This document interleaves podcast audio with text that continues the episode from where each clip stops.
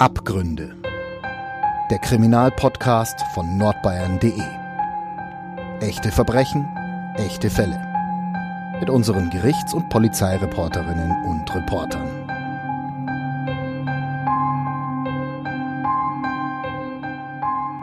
Herzlich willkommen bei Abgründe, dem True Crime Podcast von nordbayern.de. Heute ist die Kollegin Elke Grasser-Reitzner bei mir. Hallo Elke, ich freue mich, dass du da bist. Hallo Franziska, vielen Dank für die Einladung. Und du bist schon lange Reporterin bei uns im Haus.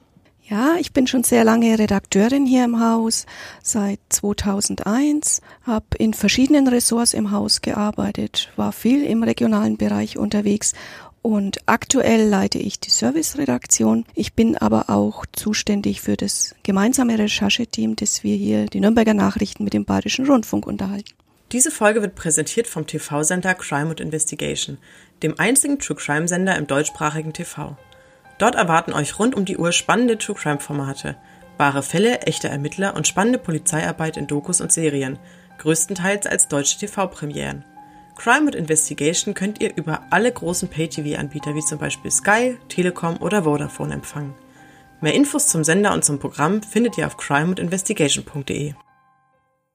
Wir sprechen heute über eine Mordserie, die nicht nur wegen der Ermordung von zehn Menschen in der ganzen Republik, sondern auch wegen des beispiellosen Versagens der Sicherheitsbehörden und auch wegen des Ausmaßes der Vertuschung durch die Behörden in die Geschichte Deutschlands eingegangen ist. Wir reden nämlich heute über die sogenannten NSU-Morde, denen fielen neun Männer mit Migrationshintergrund und eine Polizistin zum Opfer.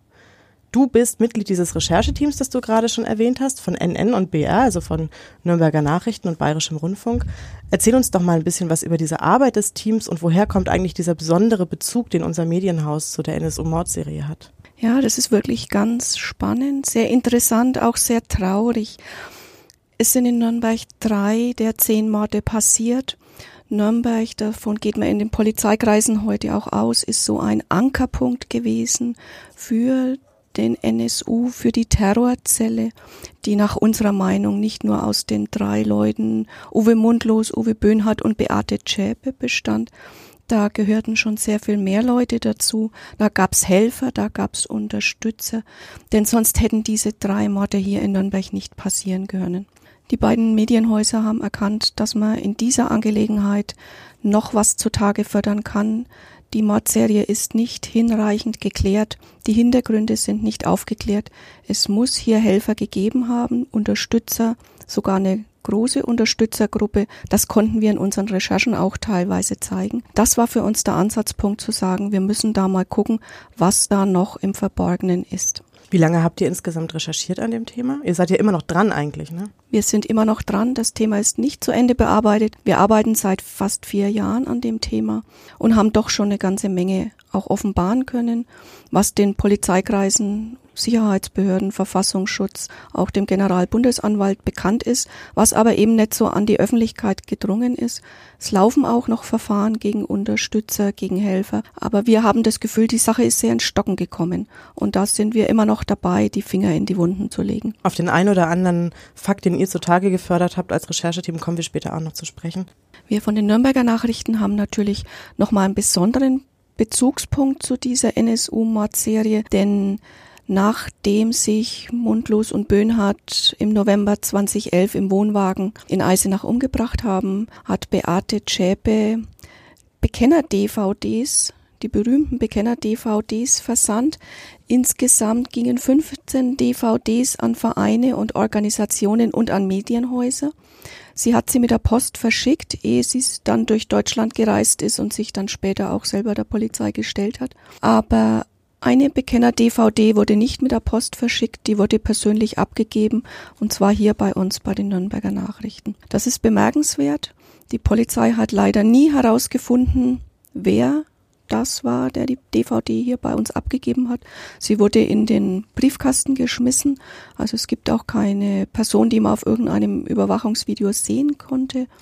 Es hat niemand bemerkt und Fingerabdrücke wurden natürlich versucht zu sichern, aber es kam nichts dabei heraus. Auf dieser DVD, die auch unter dem Namen Paulchen Panda DVD bekannt geworden ist, eine sehr zynische Darstellung der Mordserie, sind die Mordopfer alle abgebildet. Also Die Täter haben ihre Opfer fotografiert, nachdem sie sie erschossen haben und haben sie mit dem Paulchen Panther, den man aus der Zeichentrickserie ja kennt, unterlegt. Und es sind auch Zeitungsausschnitte darüber geblendet, auch ganz viele aus den Nürnberger Nachrichten. Die Täter sind ja immer wieder zurück nach Zwickau, das weiß man, in die Wohnung, haben sich dort dann aufgehalten bis zum nächsten Mord, bis zum nächsten Banküberfall. Wie kommen die an die Nürnberger Nachrichten? Also es ist nicht davon auszugehen, dass die vielleicht hier paar Tage geschlafen haben, irgendwo übernachtet haben und gewartet haben, was die Nürnberger Nachrichten so bringen. Auch das ist für uns ein Hinweis. Es muss Helfer gegeben haben. Es muss Unterstützer gegeben haben, die ihnen zumindest die Zeitungsartikel zur Verfügung gestellt haben. Und wie wir heute wissen, sie haben natürlich auch mehr gemacht. Sie haben geholfen, die Opfer auszukundschaften. Es gab ganz viele Ziele, die man ausgesucht hatte, ehe man dann wieder zugeschlagen hatte. Die Bekenner-DVD ist also nochmal so ein Merkmal, die speziell nach Nürnberg führt und die wir auch noch frei Haus geliefert bekommen haben, auch ein sehr zynisches Vorgehen für uns Ansporn zu gucken, was steckt dahinter. Ihr, das Rechercheteam, das besteht aus mehreren Leuten. Ja, wir sind ein kleines Team. Wir haben den Kollegen Stanislaus Kosakowski vom Bayerischen Rundfunk, mein Kollege Jonas Miller vom BR, Martin Hähnlein ist mit dabei und auch Michael Rainer.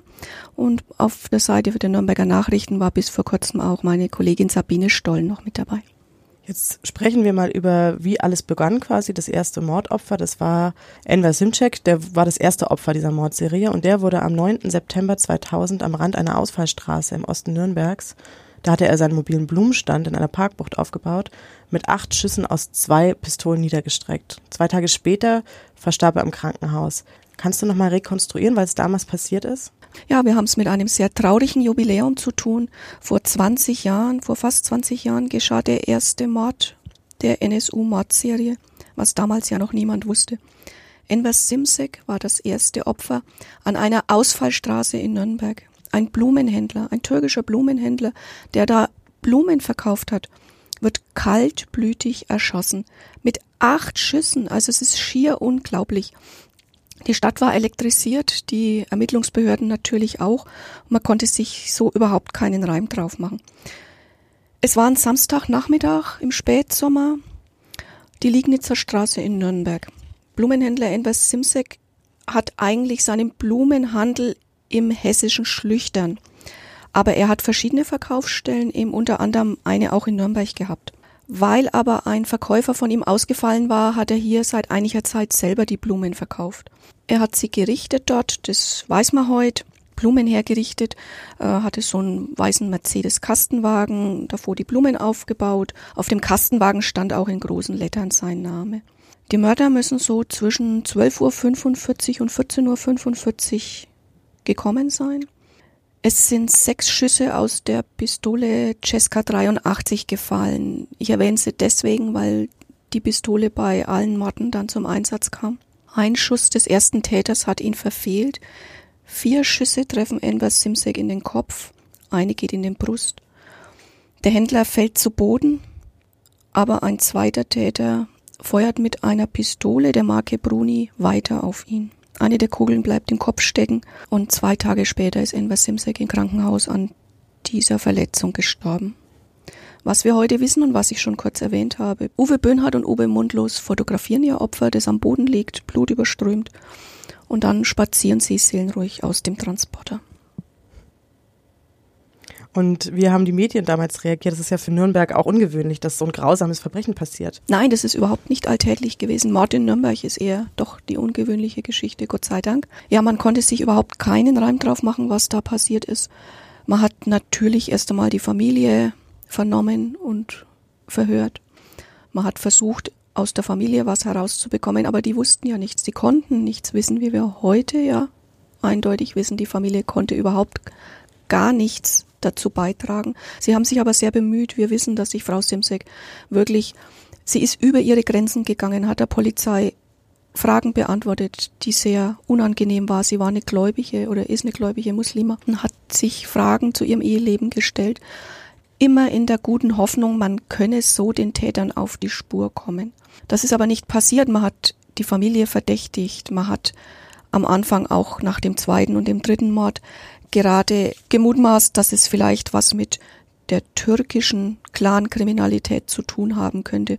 Man hat sich auf Drogengeschäfte spezialisiert bei der Recherche. Man hat immer wieder die Türkenszene in Anführungszeichen in Verdacht gehabt, dass da was sein könnte. Dann kam man auch auf kurdische Extremisten, die vielleicht hier einen Anschlag verüben wollten oder auf türkische Nationalisten. Also es hat sich immer in diesem Bereich bewegt. Man hat immer im Bereich der Opferfamilien gesucht und man kam eigentlich nie auf die Idee, im rechten Milieu mal zu suchen. Das kann man bei den weiteren Fällen erstmal auch nicht. Ne? Also auch genau. die weiteren Morde, die passiert sind, da war auch erstmal äh, ein rassistisches Motiv nicht vorrangig. Kannst du uns ein bisschen was oder kannst du uns nochmal die Chronologie quasi erzählen die, über die weiteren Opfer? Es sind ja insgesamt noch neun weitere gewesen. Ja, Enver Simsek war der erste, das erste Mordopfer des NSU, des selbsternannten NSU, wie wir sagen. Es gibt keinen nationalsozialistischen Untergrund. Ähm, die Terrorzelle hat sich selbst so benannt dass es ein anderer Hintergrund sein muss und dass es nicht unbedingt was mit Mafia zu tun haben muss, konnte man vielleicht auch daraus sehen, in dem Geldtransporter von Enver Simsek war eine Geldtasche mit mehreren tausend Mark damals noch, die blieb völlig unangetastet. Es hat nichts gefehlt. Das alleine muss eigentlich schon stutzig machen. Da kann man nicht so mit Drogen argumentieren, denke ich mal. Man hat aber trotzdem diese Spur weiter untersucht. Das war im September 2000 ein halbes Jahr später hat die Terrorzelle hier wieder zugeschlagen in Nürnberg, im Juni 2001. Sie haben sich den Änderungsschneider Abdurrahim Ösudoru ausgesucht. 49 Jahre alt. Enver Simsek war 38, also sehr junge Menschen auch, muss man dazu sagen. Und der kleine Laden, die kleine Änderungsschneiderei, lag in einem ganz ruhigen Wohngebiet in Nürnberg, Nürnberger Süden. Der Inhaber Abdurrahim Esudoru, der lebte schon seit mehr als 20 Jahren in Deutschland, war gut integriert. Er arbeitete lange Zeit als Maschinenarbeiter im Schichtbetrieb in einem Unternehmen in Röthenbach an der Pegnitz und seine Frau hat die Schneiderei betrieben. Das Ehepaar hat sich aber getrennt und dann hat er die Schneiderei einfach fortgeführt. Am Mittwoch, 13. Juni, wahrscheinlich so gegen 16.30 Uhr, betreten die beiden Täter, wie wir heute wissen, wieder Mundlos und Böhnhardt den Laden. Es fällt wieder ein Schuss aus der Cesca 83. Sie trifft Ösodoro im Gesicht, durchschlägt den Kopf. Er geht zu Boden, der Oberkörper wird so gegen die Tür gelehnt. Und jetzt kommt der zweite Täter nah an ihn heran und schießt ihm aus kurzer Entfernung in die rechte Schläfe. Abdurrahim Ösodoro stirbt noch am Tatort und ein Passant entdeckt ihn erst am Abend gegen 21.30 Uhr und da ist er schon sehr lang tot. Auch das Opfer fotografieren die Täter. Auch dieses Opfer findet sich später auf der Bekenner-DVD, auf dieser sogenannten Paulchen Panther-DVD, die uns in den Briefkasten geworfen wurde. Der rosarote Panther, sehr, sehr zynisch, geht dort in dem Film in das Geschäft. Auf dem Bild sieht man türkische Schneiderei. Danach blitzt zweimal das Licht auf, dann wird das Foto des Ermordeten eingeblendet. Und ein Sprecher sagt aus dem Off, Abdurrahim Özodoglu ist nun klar, wie ernst uns der Erhalt der deutschen Nation ist. Also zynischer geht's überhaupt nicht mehr. Man kann sich gar nicht vorstellen, wie grausam das ist. Wir haben mehrere Veranstaltungen zu dieser NSU-Mordserie und unseren Rechercheergebnissen gemacht und wir konnten die DVD nicht in Gänze vorspielen. Das wollten wir den Zuschauern und dem Publikum nicht zumuten. Wir haben halt die Ausschnitte der Zeitungsartikel gezeigt. Aber ich erwähne das hier, damit man auch mal hört und mitbekommt, wie grauenvoll diese DVD gestaltet war. Das heißt, es hat ja auch einen Vorsatz gegeben. Man hat die DVD, also der NSU hat diese DVD ja komponiert. Man hat sich diese Kinderzeichen-Trickfigur Palchen Panther ausgesucht und die mit so brutalen Morden konfrontiert. Und wenn sie nicht vorgehabt hätten, das so zu schneiden, hätten sie ihre Opfer ja auch nicht fotografiert. Also daran sieht man schon Tatvorsatz.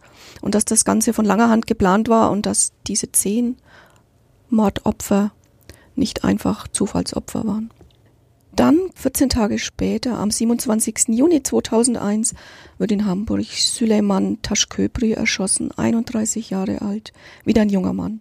Der Tatort ist ein ganz kleines Lebensmittelgeschäft mit dem Namen Taschköpri Market in Hamburg-Bahnfeld. Es ist ein Mittwoch, kurz vor Mittag. Taschköpri hat erst drei Monate zuvor das Geschäft von seiner Familie übernommen. Er steht an diesem Tag an der Kühltheke auf dem die Kasse steht, als eine Kugel wiederum der Cesca 83 seine Wange trifft und den Kopf durchschlägt. Er fällt zu Boden, seine Brille landet im Brotkorb. Jetzt tritt ebenfalls der zweite Täter heran und schießt ihn zweimal in den Hinterkopf. Man stellt hinterher, als man die Leiche seziert, fest, dass es Mauchspuren am Körper gibt, also ein eindeutiger Hinweis, diese Schüsse sind aufgesetzt. Die Opfer sind noch einmal regelrecht hingerichtet worden mit aufgesetzten Kopfschüssen. Auch hier fotografieren die Täter ihr Opfer, bevor sie dann flüchten. Spätestens an dieser Stelle, das hat uns bei der Recherche nochmal sehr zu denken gegeben, zum dritten Mal drei Opfer, Pistole Cesca 83, eindeutiges Merkmal. Zum dritten Mal werden die Opfer aus nächster Nähe in den Kopf geschossen.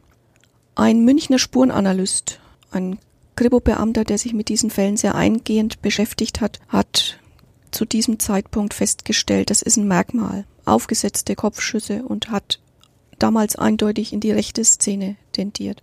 Das kennt man aus dem Nationalsozialismus, wenn man sich so ein bisschen damit befasst.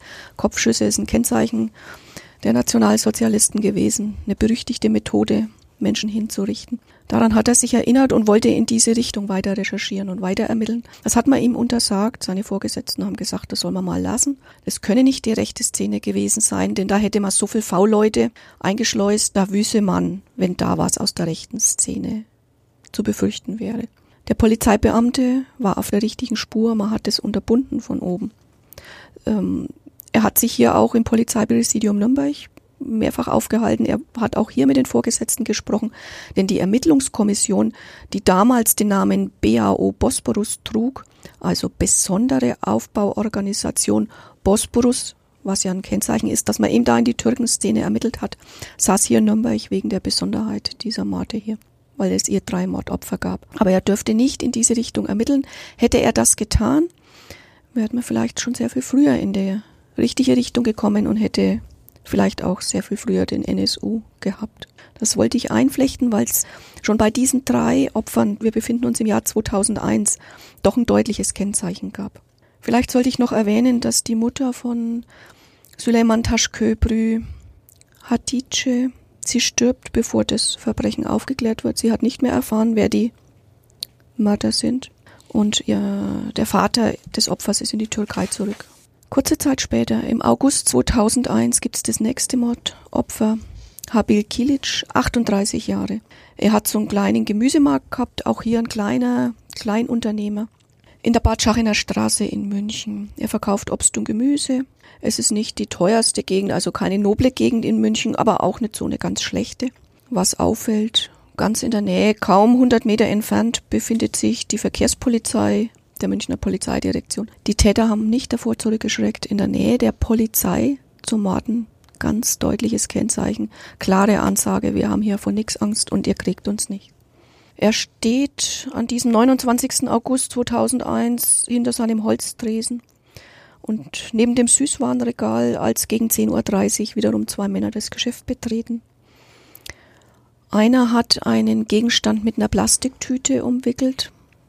Das ist auch ein wichtiges Kennzeichen, das taucht auch später nochmal in Nürnberg auf. Wie wir heute wissen, es ist die Waffe. Es ist die Cesca 83, es wird sofort geschossen. Die Kugel durchschlägt den Kopf von Habil Kilic. Er versucht aber noch, das hat man rekonstruieren können, sich hinter dem Tresen zu ducken, aber es trifft ihn zweiter Kopfschutz, diesmal von hinten. Um 10.50 Uhr, also so 20 Minuten später, findet ihn eine Kundin tot. Man hat nichts mehr für ihn tun können. Dann ist erstmal fast drei Jahre eine Ruhe. Im Februar 2004 wird Mehmet Turgut in Rostock erschossen. Er ist 25 Jahre. Er hat einen Imbissstand, der heißt Mr. Kebab Grill und ist ein ganz kleiner Container, 2,5 mal 4,5 Meter, vor dem sind zwei Stehtische aufgestellt. Kurz nach 10 Uhr an diesem 25. Februar 2004 betreten wiederum zwei Täter die Tür des Containers und geben mit der Cesca vier Schüsse sofort ab. Den genauen Ablauf hat man in diesem Fall nicht mehr rekonstruieren können, aber fest steht, dass auf Mehmet Turgut Schüsse abgegeben werden, als er längst am Boden liegt. Und natürlich werden Schüsse in seinen Kopf abgegeben, auch wieder ein Markenzeichen. Als ihn der Besitzer 20 Minuten später findet, lebt Mehmet Turgut zwar noch, aber er ist so schwer verletzt, er stirbt wenig später im Rettungswagen. Ein gutes Jahr später, am 9. Juni 2005, wird Ismail Jascha in Nürnberg erschossen. Jascha ist 50 Jahre alt und er steht an seinem Imbissstand in der Scharrerstraße. Stadtteil St. Peter in der Nähe einer Schule. Er lebt seit 78 in Deutschland, ist gut integriert.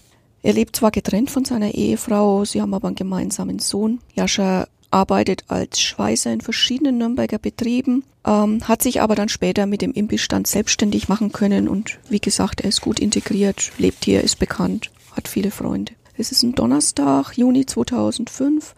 Die beiden Täter kommen diesmal gegen 9.30 Uhr mit Fahrrädern. Sie schauen sich nämlich ähm, in der Zabelshofstraße auf dem Stadtplan noch die genaue Umgebung an und warten sogar auf einem Spielplatz, der dem Imbiss gegenüber liegt. Erst gegen 10 Uhr betreten sie den Imbiss. Sie werden vorher gesehen. Es gibt eine Zeugin, die die beiden mit ihren Fahrrädern gesehen hat, wie sie den Stadtplan mustern. Und die Zeugin wird auch später noch sehr wichtig sein. Gegen 10 Uhr gehen sie in den Container. Einer der Täter schießt mit der Cesca 83, um die in diesem Fall wiederum eine Plastiktüte gewickelt ist. Die Kugel verfehlt Jascha. Sie streift nur sein rechtes Ohr und durchschlägt die Hintertür. Auch hier versucht das Opfer sich in Deckung zu bringen, doch ein zweiter Schuss trifft ihn im Kopf. Jascha geht zu Boden, drei weitere Schüsse gehen in seinen Oberkörper und einer durchtrennt die Schlüsselbeinschlagader. Das Opfer verblutet, hat keine Chance zu überleben. Nach der Tat verstauen Mundlos und Bünhard die Waffe in einem Rucksack und fahren davon. Die Männer werden von mehreren Zeugen beobachtet und die Zeugen entdecken eben diesen verpackten Gegenstand eine Zeugin denkt, sie hätten vielleicht da einen Regenschirm, den sie in den Rucksack stauen, weil es eben die Länge hat. Später weiß man, dass es die Waffe war. Es werden Phantombilder gezeichnet. Und nach dem Bombenanschlag in Köln 2005 erkennt eine der Zeuginnen auf einem Überwachungsvideo, das man in Köln gefertigt hat, die Täter oder einen der Täter, muss man sagen, wieder. Denn auch in Köln ist ein Täter mit dem Fahrrad gekommen. Er schiebt das Fahrrad vor der Kolbstraße. Dieses Video wird der Zeugin gezeigt. Sie erkennt es und sagt, es ist hundertprozentig der Mann, den ich in Nürnberg gesehen habe. Aber man schenkt ihr eben keinen Glauben, wie ich gesagt habe, am Eingang. Und ja, ihre Beschreibung wird nicht weitergegeben. Das ist ein großer Fehler der Polizei gewesen, dass man dieser Zeugenaussage eben keinen Glauben geschenkt hat. Schon der zweite ist es eigentlich gewesen. Man schenkt ihr keinen Glauben, obwohl sie sie eindeutig identifiziert. Und eigentlich schon nach dem dritten Opfer hat ja, war ja ein Ermittler eigentlich auf der richtigen Spur. Genau. Und auch dem hat man keinen Glauben geschenkt. Genau. Also wir sind jetzt quasi bei Opfer Nummer sechs. Es gibt schon zwei Hinweise eigentlich in die richtige Richtung und trotzdem folgen noch weitere Opfer. Leider. Ismail Yasha ist im Juni 2005 in seiner Imbissbude erschossen worden. Eine knappe Woche später wird in München Theodorus Bulgaridis, 41 Jahre, erschossen. Er betreibt einen Schlüsseldienst, wie wir hier sagen. Schlüsselwerk nennt sich sein Laden. An der Trappentreustraße, das ist eine vielbefahrene Straße, wer sich in München auskennt, im Münchner Westen. Direkt vor diesem Schlüsseldienst gibt es auch eine Bushaltestelle, der so in etwa alle zehn Minuten Bus hält. Theodoros Bulgaridis lebt seit 73 in München. Er hat hier Abitur gemacht. Er lernt hier Einzelhandelskaufmann, arbeitet bei der Deutschen Bahn. Auch er ist gut integriert. Es ist kein Migrant, der jetzt kurz vorher eingereist ist und versucht hat, hier ähm, sesshaft zu werden, sondern es ist ein integrierter Mensch, der wiederum großen Freundes- und Bekanntenkreis hat. Am 1. Juni hat er eben zusammen mit einem Geschäftspartner erst den Schlüsseldienst eröffnet, also das Geschäft ist noch sehr neu. Es ist Mittwochabend, diesmal kommen die beiden Männer kurz nach halb sieben. Bulgarides steht hinter dem Tresen und wir erleben hier wieder das gleiche Muster ein. Täter feuert mit der Cesca 83, die in der Plastiktüte versteckt ist, auf Bulgaridis direkt ins Gesicht. Das Opfer bricht zusammen. Der Schütze geht um den Tresen herum und gibt aus ganz kurzer Entfernung wiederum zwei Kopfschüsse ab. Bulgaridis stirbt sofort, er ist tot, als ihn um 19 Uhr sein Geschäftspartner findet. Was ich noch erwähnen sollte bei diesem Mord, gibt es einen direkten Bezug zu Beate Zschäpe. Um 15.22 Uhr wird nämlich das Handy von Böhnhardt und Mundlos von einer Telefonzelle, die sich damals nahe der Zwickauer Wohnung befindet, angerufen. Mehr als sechs Jahre später finden die Ermittler in Zwickau einen Zettel mit dieser Handynummer und der Aufschrift Aktion. Die Generalbundesanwaltschaft geht davon aus, dass diesen Beweis für die Mitwisserschaft und Mittäterschaft von Beate Zschäpe ist und sie wurde ja dann auch vergangenes Jahr wegen Mittäterschaft und Mitwisserschaft zu lebenslanger Haft verurteilt. Das ist einer der wenigen Morde, wo es einen direkten Bezug zu Zschäpe gibt. Wir befinden uns im April 2006. In Dortmund wird Mehmet Kubasik erschossen. Er ist 39 Jahre alt, ebenfalls ein Kioskbetreiber. Der Verkaufsraum seines Geschäfts ist etwa 40 Quadratmeter groß. Normalerweise arbeitet an dem Vormittag seine Frau im Kiosk, doch weil ihre Schwester zu Besuch ist, springt Mehmet Kubasik ein und stellt sich hinter den Tresen.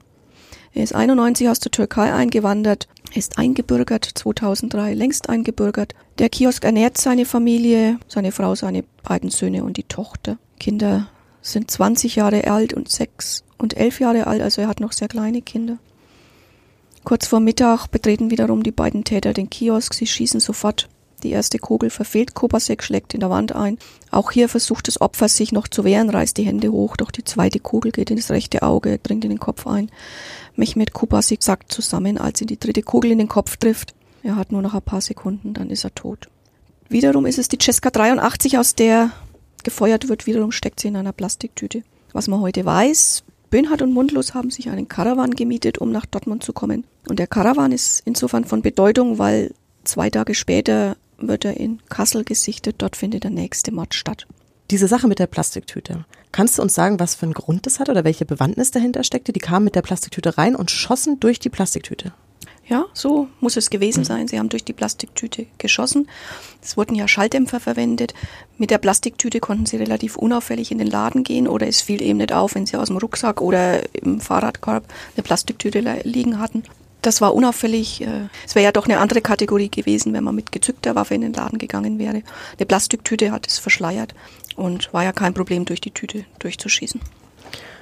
Wir kommen jetzt zu den letzten zwei Morden. Wir befinden uns gerade im Jahr 2006 und die nächsten zwei Morde, die passieren, haben beide ein besonderes Merkmal. Der erste Mord passierte in Kassel. Erzähl doch mal, was die Besonderheit an dieser Geschichte ist. Also der erste Mord, den du meinst, das ist ja eigentlich der achte Mord in der Serie. Der passiert zwei Tage nach dem Mord an Mehmet Kubasik in Dortmund.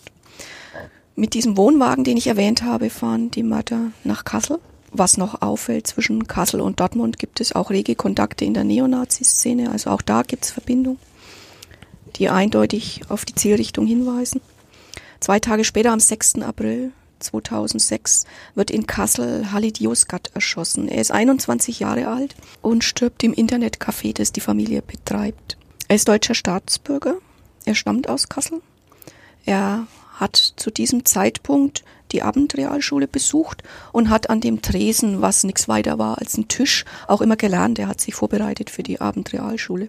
Sein Vater hatte ihm das Café eingerichtet. Internetcafé war damals sehr angesagt, war sehr moderner Laden. Mehrere Menschen sitzen in dem Laden. Es gab auch Telefone dort drin. Man konnte chatten, telefonieren, spielen. Also multifunktional eingerichtet. Man hat auch einen Kaffee bekommen. Und zwischen dem Schreibtisch und dem Gastraum, es ist ein sehr verwinkelter Raum gewesen, stand auch ein Plakat. Also es war nicht unbedingt jeder Zentimeter dieses Raumes einsichtig.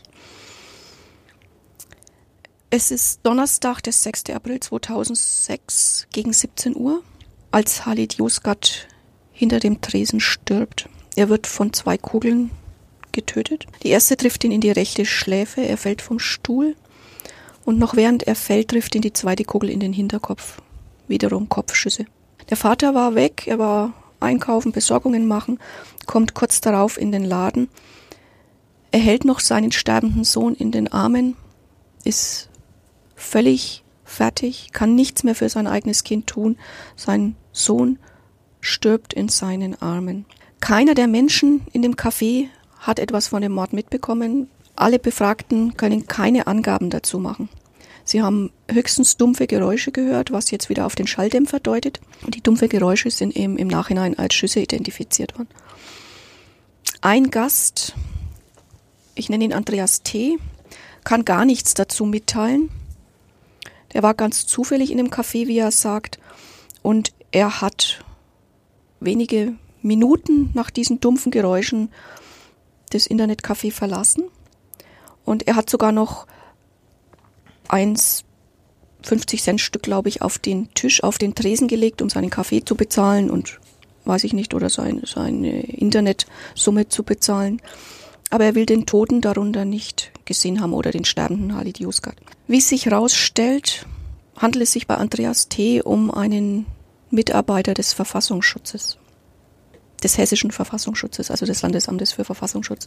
Und diese Geschichte ist natürlich besonders skurril, weil wir heute wissen, dass der Verfassungsschutz über 40 V-Leute an dem gesuchten Trio Böhnhardt, Mundlos, Zschäpe dran hatte. Angeblich wusste der Verfassungsschutz nie, wo sich das Trio aufhielt. Sie haben immer gesagt, ihre V-Leute hätten keine Angaben zu den drei Gesuchten machen können. Die drei waren ja gesucht seit 98. Man wusste ja, dass sie sich, dass sie abgetaucht sind, dass sie im sogenannten Untergrund leben, der ja letztlich keiner war. Sie sind ja immer an der Oberfläche gewesen. Sie haben Banküberfälle verübt. Sie haben versucht, ein bürgerliches Leben in Zwickau zu leben. Dennoch spricht man vom Untergrund, weil sie eben nicht habhaft waren für die Ermittlungsbehörden. Man hat versucht, über V-Leute an sie ranzukommen, aber es nicht geschafft. Und genau ein Mitarbeiter eines Landesamtes für Verfassungsschutz sitzt jetzt im Internetcafé zum Zeitpunkt, als der Mord passiert. Der Andreas T., war der an den Ermittlungen äh, in Sachen NSU beteiligt? Also war der eingesetzt in dem Gebiet oder hatte der eine andere Aufgabe? Nein, er war nicht ähm, in diesen Ermittlungen oder direkt involviert. Aber natürlich hatte er V-Leute in der rechten Szene Das macht ihn so spannend. Mhm. Also er ist nicht ein zufälliger Mitarbeiter des Verfassungsschutzes, der jetzt Kontakte nach Marokko pflegte oder so, sondern schon mit der rechten Szene betraut war. Und wie sich dann später im Zuge der Ermittlungen und auch vor allem des NSU-Prozesses in München gegen Beate Zschäpe herausgestellt hat, hatte er wohl selber ein Fable für rechte Parolen. Er soll in seiner Jugend schon mal den Spitznamen Klein Adolf gehabt haben es wird nicht so richtig deutlich, was an dieser Geschichte dran ist, aber immerhin, das kam im Prozess auch zur Sprache. Aber er hat schon dienstlich bedingte Kontakte ins rechte Milieu gehabt. Und genau deswegen macht es ihn ja irgendwo auch verdächtig, dass er bei einem Mord im Café nichts davon mitbekommen haben will. Er meldet sich ja auch nicht sofort. Er hatte ja vor Eintreffen der Polizei, noch bevor man überhaupt mitbekommen hat, dass sie einen Mord begangen wurde, das Café verlassen. Also es müssen sich wirklich um Minuten gehandelt haben. Er ist raus. Vater von Halid Yogsgat kam rein ins Café. Sie müssen sich nur um ein paar Minuten verfehlt haben und der Vater findet seinen sterbenden Sohn. Sohn stirbt in seinen Armen. Erst anhand der Computer kommt man dann auf ihn. Jetzt wird die Geschichte wirklich ziemlich verrückt. Also wenn man sich das für einen Krimi ausdenken müsste, würde man dem Autor schon eine wirklich schillernde Fantasie unterstellen. Andreas T. war zu diesem Zeitpunkt frisch verheiratet, seine Frau hochschwanger. Er ging in das Internetcafé, um dort Flirtportale aufzusuchen. Für sein Privatleben kann nur keiner was, aber trotzdem ist es schon irgendwie bemerkenswert und kann man auch verstehen, dass er jetzt da nicht unbedingt auflegen wollte oder gar mit der Polizei in Verbindung kommen wollte. Aber dennoch, ähm, es ist schon sehr merkwürdig, dass er geht, noch ein Geldstück auf den Tresen legt, der nichts weiter war als ein Tisch und darunter den sterbenden Halid Yozgat nicht sehen wollte oder gesehen hat. Im Prozess rekonstruiert man die Szene.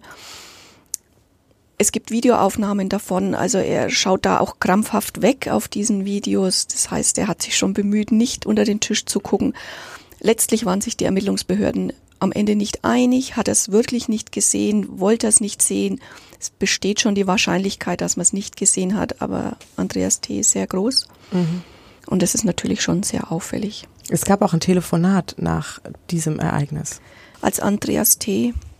das Internetcafé verließ, legte er ein 50-Cent-Stück auf diesen Tisch, der als Tresen diente. Und er scheint zu stimmen, denn die Polizei fand dieses 50-Cent-Stück. Aber warum hat er diesen sterbenden Halid Yozgat nicht unter dem Tisch gesehen. Er hätte es sehen müssen, sagt man als Unbeteiligter, denn auf dem Tisch gab es Blutspuren. Die hat die Polizei gefunden und diese Blutspuren hat auch der Vater von Halid Yozgat sofort entdeckt, als er die Tür aufmachte, zum Internetcafé reinkam, sah diese Blutstropfen, das gab er ja an bei der Polizei und sah dann sofort seinen Sohn unter dem Tisch liegen. Schon sehr merkwürdig, dass ein Mitarbeiter des Verfassungsschutzes den Toten an dem Tisch nicht sieht. Also ich muss mir das so vorstellen, der steht vor diesem Tisch und da drunter liegt der Tote und er sagt, ich habe ihn einfach nicht gesehen. Ja. Wie realistisch ist das?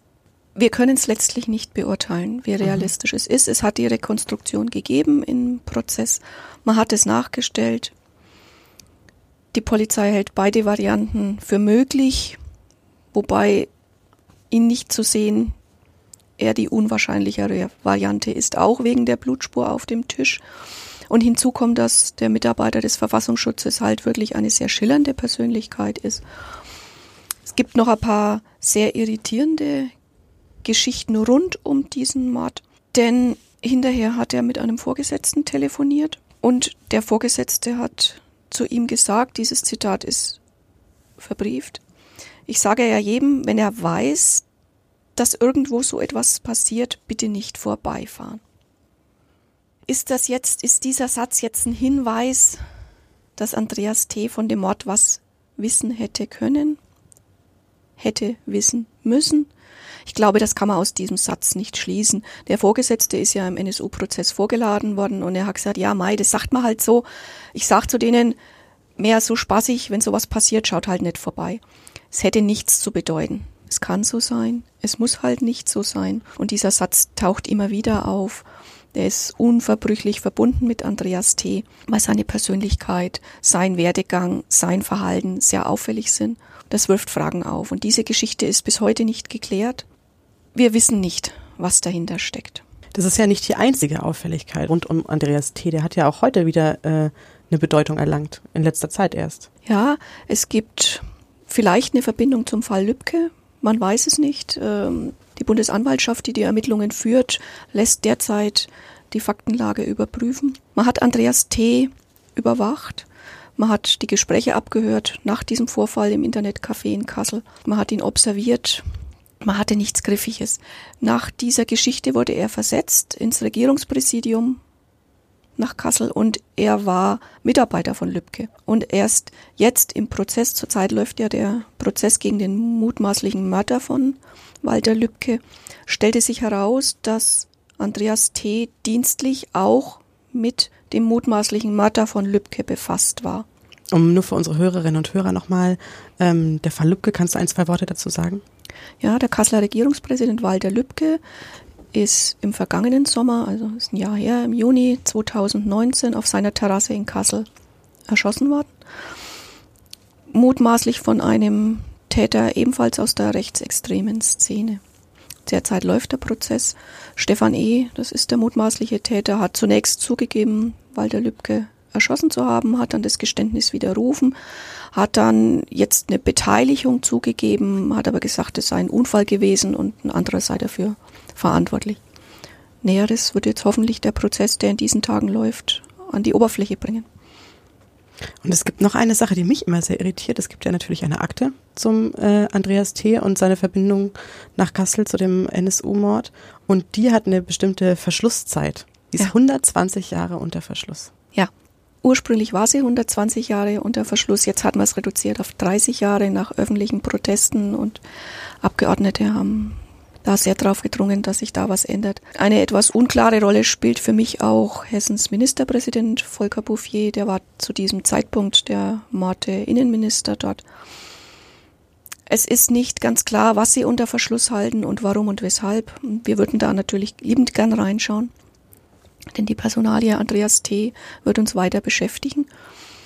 Sie hat ja vielleicht Verbindung zu anderen Geschichten, selbst wenn Andreas T. da nicht selber aktiv beteiligt ist, so muss man doch seine Rolle hinterfragen und wo laufen da die Fäden zusammen, wo gibt's Drähte. Es gibt vielleicht auch eine Verbindung nach Nürnberg, das daran arbeitet unser Rechercheteam gerade.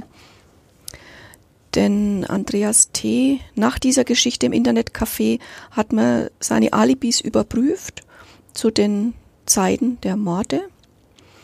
Und vor allem für den ersten Mord hier in Nürnberg, für den Mord an Enver Simsek, dem Blumenhändler in Nürnberg-Langwasser, hat er angegeben, er ist mit einem Kumpel im Kino gewesen, in Kassel dort. Und dieser Kumpel ist Mitarbeiter einer Sicherheitsfirma. Er fährt Geldtransporter und auffälligerweise ist der Geldtransporter, also das Handy des Kumpels befand sich im Geldtransporter und das Handy des Kumpels hat man hier an zwei Tatorten geortet in einer Funkzelle. Einmal während der Tatzeit des Mordes an Ismail Yasser in der Scharerstraße hier in Nürnberg.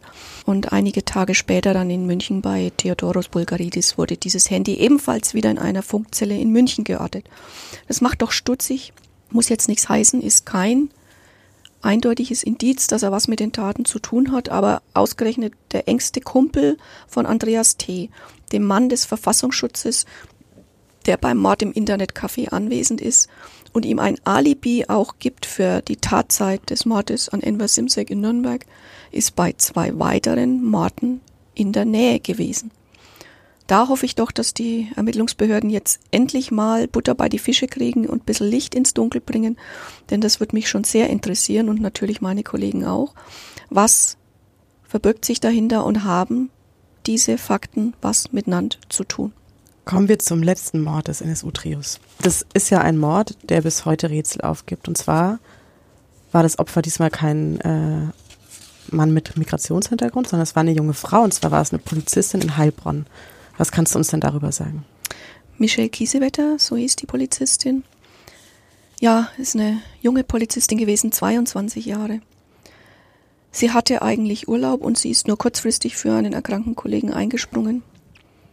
Sie wird am 25. April 2007 in Heilbronn auf der sogenannten Theresienwiese erschossen. Es ist ein Platz, den wir hier in der Region auch kennen, der Feste. Dort wird gefeiert, dort sind mal ein paar Buden, dort werden Autos abgestellt. Hier sind junge Leute, hier verbringen aber auch Streifenpolizisten ihre Pausen. Sie parken dann ihre Wagen meistens irgendwo im Schatten und verbringen da eine kurze Pause. Der 25. April 2007 war schon ein sehr warmer Tag, da hat es über 25 Grad gehabt und deswegen ist auch Michelle Kiesewetter mit ihrem Kollegen dorthin gefahren. Und was ich vielleicht jetzt noch erwähnen müsste, Michelle Kiesewetter stammt aus Oberweißbach in Thüringen, also dem Bundesland, in dem Uwe Böhnhardt und Uwe Mundlos aufgewachsen sind. Warum sie ausgesucht wurde, warum die Täter an ihr Auto herantreten, während sie die Tür geöffnet hat, ein bisschen frische Luft reinließ, während der Kollege nebenan sitzt und sie sich frische Luft zuwedeln. Sie zündet sich eine Zigarette an. Treten die Täter von hinten an sie heran und schießen ihr in den Kopf. Wie bei den anderen Opfern auch, direkter Kopfschuss.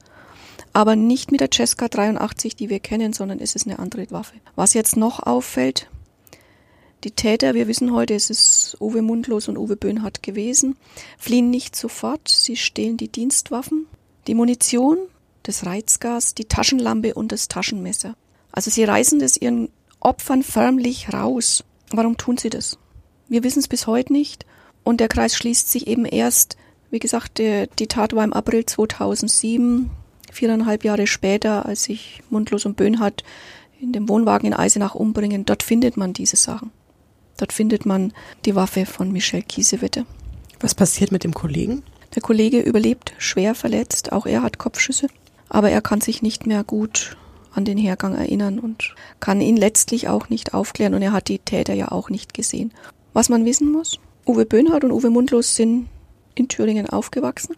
Sie haben ja einen Unterstützer gehabt für ihre Taten, Ralf Wohlleben, der zu zehn Jahren Haft im Münchner NSU-Prozess verurteilt wurde. Dessen Schwager hat die Kneipe dort in Unterweißbach in Thüringen gepachtet gehabt. Und dessen Schwager hatte auch kurzfristig eine Affäre mit Beate Zschäpe, also man kannte sich. Und dieser Schwager hat hier ab 98 auch in Nürnberg gelebt, der Bürgheimer Straße. Hat hier bei verschiedenen Firmen gearbeitet. Wir haben versucht dann noch an die Personalakten ranzukommen, aber die sind leider vernichtet, weil es über die Verjährungsfrist gegangen ist und da haben die Personalabteilungen die Unterlagen nicht mehr gehabt, geschreddert. Dieser Schwager, der die Dorfkneipe dort gepachtet hat, hat hier in Nürnberg gearbeitet bei verschiedenen Firmen. Er hat hier auch beim Bestatter gearbeitet. Den gibt's aber nicht mehr. Also es ist sehr schwer, an Unterlagen zu kommen. Wir wissen aber, und das ist ähm, auch bestätigt, es war eine kurze Affäre mit Beate Zschäpe. So, es gibt eine Verbindung zu Michelle Kiesewetter und dem NSU. Aber nach all dem, was wir wissen und was auch der baden-württembergische Untersuchungsausschuss ans Licht gebracht hat, man hält es für sehr unwahrscheinlich, dass Michelle Kiesewetter gezielt ausgesucht wurde, weil sie aus Thüringen stammt. Also da kommt man nicht weiter, das ist auch nicht sehr glaubhaft. Es gibt aber schon die Vermutung innerhalb der Ermittlerkreise, es ist jetzt eine deutsche Polizistin gewesen, Man hat keine Migranten mehr als Opfer ausgesucht.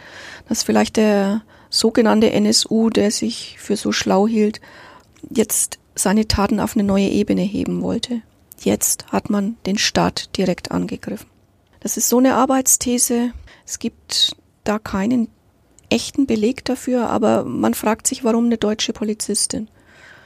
Die Untersuchungsausschüsse haben auch die Überlegung angestellt, die ich schon für einleuchtend halte, weil danach so kein Mord mehr erfolgt ist, Gott sei Dank, sagen wir. Also sie haben dann nicht sofort wieder zugeschlagen. Warum ist das passiert? Hm, weil die Szene vielleicht auch nicht einverstanden war, dass jetzt eine junge deutsche Polizistin getötet wurde. Und vielleicht stand dieses Trio zu diesem Zeitpunkt dann alleine. Man hat es nicht mehr so unterstützt wie vorher. Wir wissen, dass es in all den Orten, in denen es Mordopfer gegeben hat, Unterstützer und Helfer gegeben hat. Das ist heute verbürgt, das wissen wir, das haben wir. Es gibt auch diese sogenannte Garagenliste. Bei der Durchsuchung 1998 in Jena in einer Garage, die Zschäpe angemietet hatte, hat man Sprengstoff gefunden. Uwe Böhnhardt sah dann noch zu, als die Polizei anrückte und von da ab konnte er verschwinden, weil dieser Einsatz auch nicht so gelaufen ist, wie er hätte laufen sollen. Und von da ab sind die in den Untergrund gegangen. Denn die Polizei fand in der Garage Sprengstoff, Material zum Bombenbauen. Und das war dann der Hinweis, hier braut sich jetzt wirklich was zusammen. Und die drei haben dann noch zugeschaut, wie die Polizeiwagen vorfahren und die Garage gefilzt haben und haben dann gesagt, jetzt machen wir uns hier mal aus dem Staub und sind dann eben abgetaucht. Und in dieser Garage hat man eben diese sogenannte Garagenliste gefunden, also eine Liste von Uwe mundlos, handschriftlich, zum Teil, zum Teil am Computer geschrieben. Weiß man auch, sein Computer ist, das konnte man rekonstruieren. Da stehen die Namen und Adressen von Fluchthelfern drauf, von Unterstützern. Da steht auch die Handynummer von KD darauf. Das ist ein Mitarbeiter des Bayerischen Landesamtes für Verfassungsschutz gewesen. Auf den kommen wir auch nochmal zu sprechen später. Ja, also da gibt's vielleicht auch möglicherweise eine Verbindung. Jedenfalls ist seine Handynummer dort notiert und es hat sich auch im Untersuchungsausschuss als seine Handynummer zur damaligen Zeit bewahrheitet. Da stehen viele Namen darauf, das weiß man. Man weiß auch, dass auf den Computern von Unterstützern zum Beispiel Stadtpläne von Nürnberg gefunden wurden. Also die sind nicht einfach in den versteckten Laden von Abdurrahim Ösodogru gekommen, weil sie sich das selbst ausgeguckt haben, sondern weil sie Unterstützer hatten, die ihnen die Lage vor Ort beschrieben haben. So stellt sich's schon heute dar. Was nach dem Kiesewettermord in Heilbronn passiert ist, das wissen wir nicht. Da gibt's eben nur die Mutmaßungen, aber es spricht dafür, dass sie sich dann möglicherweise alleine wenden, weil die Szene vielleicht mit diesem Mord nicht so einverstanden war. Es gibt auch eine weitere These, auch der kann man was abgewinnen, dass sie sich vielleicht zeitweilig doch im Ausland aufgehalten haben. Warum? Zwischen den Taten, manchmal sind es nur 14 Tage, dann ist es wieder einer Vierteljahre, dann ist es wieder ein Jahr. Und wir haben mit sehr vielen Experten gesprochen, auch mit Mitgliedern der Untersuchungsausschüsse, mit Ermittlern, die natürlich alle unterschiedliche Theorien verfolgen, anhängen, verwerfen, wieder neue aufgreifen.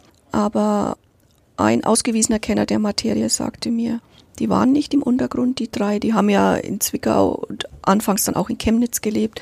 Die haben sich eine bürgerliche Identität gegeben. Wir kennen alle die Bilder mit ihrem Camping-Wohnwagen von der Ostsee, wo die drei dann auch mit Mitcampern sich unterhalten haben. Die waren nicht im Untergrund, die waren an der Oberfläche. Trotzdem weiß man sehr wenig über ihr Leben und es gibt nur eben sehr wenig Spuren. Wo waren die dann all die Zeit, wenn sie sich an der Oberfläche bewegt haben?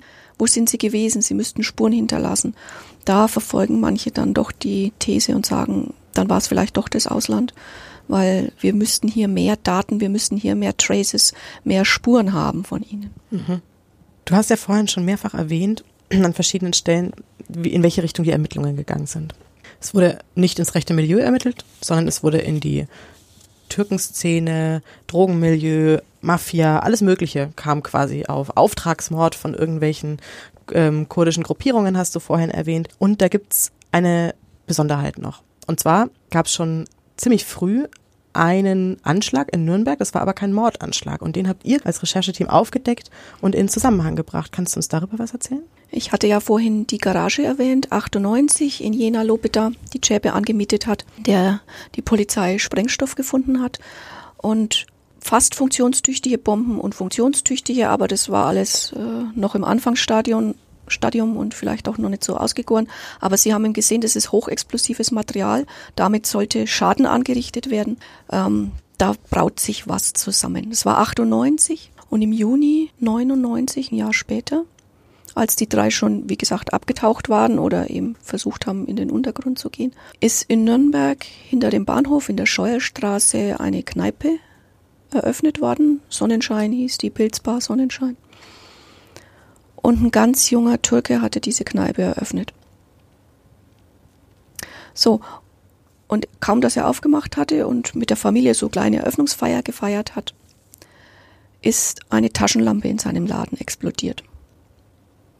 Die hat ihn verletzt. Durch die Wucht der Explosion flog er aus dem Laden raus. Er wurde ziemlich verletzt.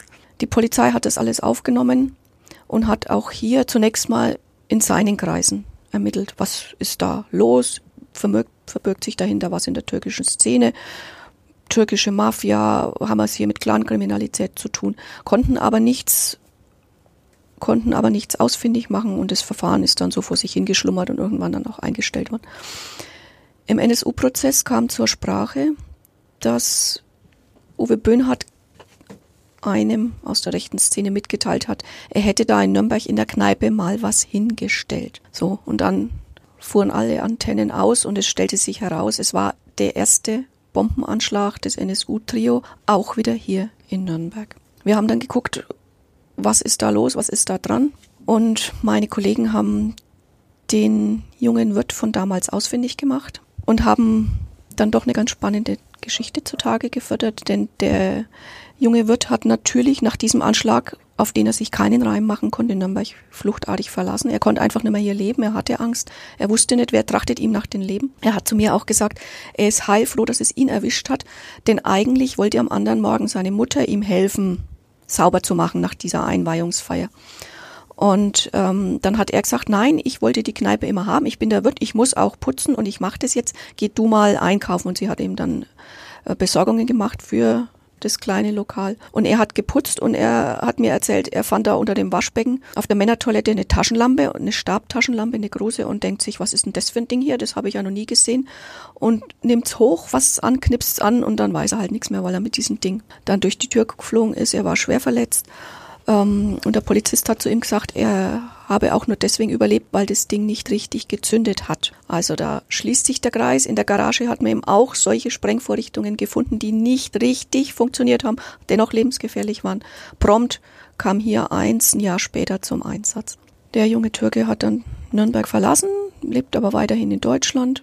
Und erst nach dieser Offenbarung im NSU-Prozess hat er dann Besuch von Beamten des Bundeskriminalamtes bekommen. Die haben den Hergang ihm sich nochmal erzählen lassen und haben ihm dann auch ganz viele Bilder von ausgewiesenen Rechtsextremen vorgelegt, Frauen und Männern. Und eine Frau hat er erkannt, hat gesagt, die kenne ich hier, ich weiß aber nicht mehr wo, die saß vielleicht in der Kneipe oder ich mit ihr, ich kann mich nicht mehr erinnern. Ich kenne die. Er hat aber nicht erfahren, wen er erkannt hat. Das hat er erst durch uns erfahren und es war Susan E., eine mhm. ganz enge Freundin von Beate Zschäpe. André E., der Mann von Susan E., war einer der Mitangeklagten im Zschäpe-Prozess in München. Es ist der Mann, dessen Verteidiger gesagt hat, mein Mandant ist Nationalsozialist mit Haut und Haaren, der sich auch den Körper tätowieren hat lassen. Die, Jew, die, stirb, Jude, stirb. Also ein Hardcore-Rechtsextremist. Und seine Frau, Susan E., sie wurde von dem jungen Kneipenwirt erkannt. Wir würden gerne wissen, ob der Generalbundesanwalt diese Spur weiter verfolgt, denn wir halten sie für wichtig. Auf dem Computer der Familie E sind Nürnberger Stadtkarten zum Vorschein gekommen, Pläne, Eintragungen. Wohin führt das? Warum ist Susan E. nicht angeklagt? Wird gegen sie ermittelt? Wie geht das weiter? Das ist so eine große Frage, aber es ist, steht jetzt heute eben ziemlich fest, dass dieser Anschlag, der damals so keine Erklärung geboten hat, auch auf das Konto des NSU geht. Was auch noch hinzukommt, ist, dass die Polizei auch mal ähm, Versicherungsbetrug als Motiv ins Spiel gebracht hat. Also sie hat ja quasi das Opfer selber verdächtigt. Ja. Und das ist ja auch so was, du hattest es vorhin schon erwähnt, das zieht sich durch diese ganze Ermittlungsgeschichte eigentlich, dass immer wieder die Opfer, die Opferfamilien in den Verdacht geraten sind, was damit zu tun zu haben. Das haben nicht nur die berichtet, das haben auch die Opfer aus der Kolbstraße damals in Köln berichtet, wo der Nagelbombenanschlag passiert ist. Die haben zum Teil sehr drunter gelitten. Ja, die Familien haben wirklich drunter gelitten, weil man einfach diese Spur weiter verfolgt hat. Türkisches Milieu, vielleicht kurdisches Milieu, Clankriminalität. Mafia, Geldwäsche, es kam alles ins Spiel. Es führte ja sogar zu dieser Kuriosität nach dem Mord an Ismail Jascher in der Scharerstraße in Nürnberg. 2005 haben ja Polizeibeamte diesen Dönerstand weiter betrieben. Die haben sich verkleidet und haben weiter Döner verkauft, weil sie Rauschgifthandel vermutet haben oder Umschlagplatz oder so und haben gedacht, sie kommen da näher ran, wenn sie einfach jetzt hier Döner verkaufen. So, sowas findet man immer wieder in der Geschichte dieser Ermittlungen, dass die Polizei dann richtig in dieser Schiene ermittelt. Aber sie haben natürlich die Opferfamilien auch gequält. Das kann man, glaube ich, so heute sagen, durch Fragen, immer wieder bohrende Fragen in die Richtung, was verbirgt sich dahinter, geben Sie es zu, etc. Ich habe Auszüge aus diesen Befragungen gesehen. Sie sind wahrlich schrecklich. Und ich fände es heute schon wirklich angebracht, wenn da mal von offizieller Seite was kommen würde, wenn man sich nochmal ganz offiziell bei den Familien entschuldigen würde. Fehler sind menschlich. Die Polizei hatte ja so wenig, das muss man sagen. Es war sehr schwer, da weiterzukommen in dieser Geschichte. Da vergaloppiert man sich schon. Und dazu kommt noch dieses Nicht-Funktionieren und Nicht-Abstimmen der verschiedenen Sicherheitsbehörden. Verfassungsschutz und Polizei wie Hund und Katz. Man gönnte sich nichts. Man hat die Polizei auch nicht informiert. Der Verfassungsschutz hat eher die eigenen Quellen geschützt, denn der Polizei eine Info zu geben. Das ist schon so. Das kann man, glaube ich, so schon sagen. Innerhalb des Verfassungsschutzes hat man sich nicht adäquat ausgetauscht. Die Eigenständigkeit der Landesämter für Verfassungsschutz, die nicht mit dem Bundesamt zusammen korrespondiert haben.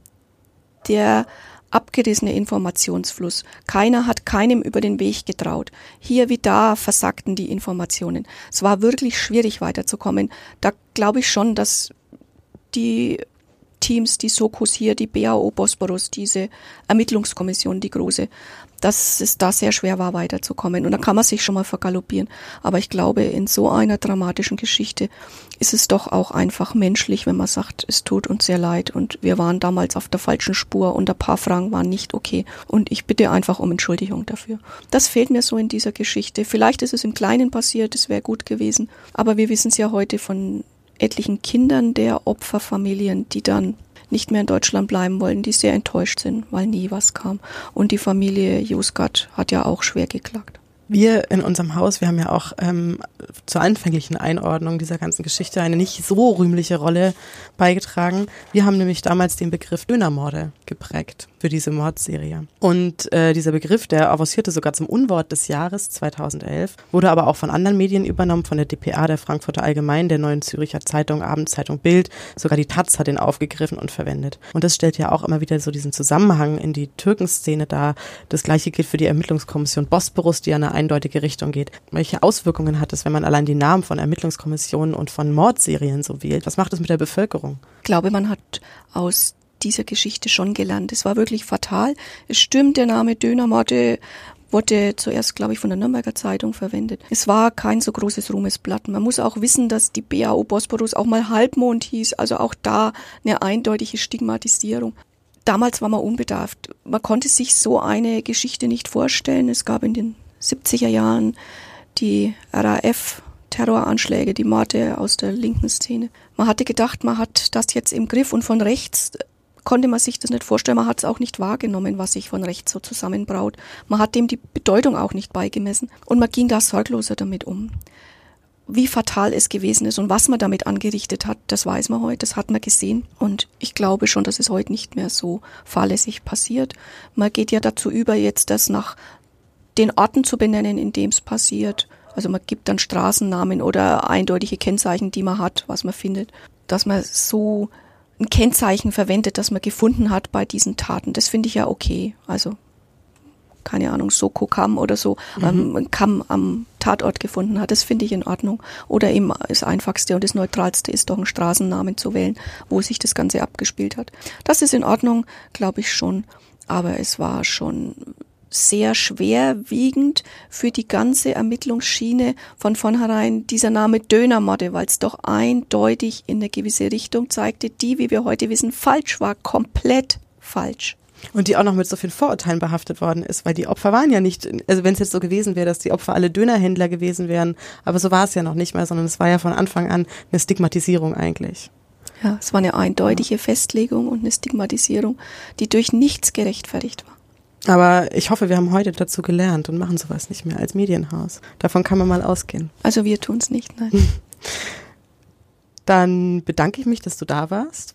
Wir werden uns zur nächsten Folge nochmal sehen und werden das Thema nochmal weiter besprechen. Das ist ja noch lange nicht ausgeschöpft. Liebe Zuhörerinnen, liebe Zuhörer, ihr wisst, wo ihr uns hören könnt. Auf Podigy, über Spotify, über jeden möglichen Podcast-Kanal. Wir freuen uns über eine Kritik bei iTunes und wir hören uns dann zur nächsten Folge, wenn wir weiter über die NSU-Morde sprechen. Tschüss. Tschüss. Mehr bei uns im Netz auf nordbayern.de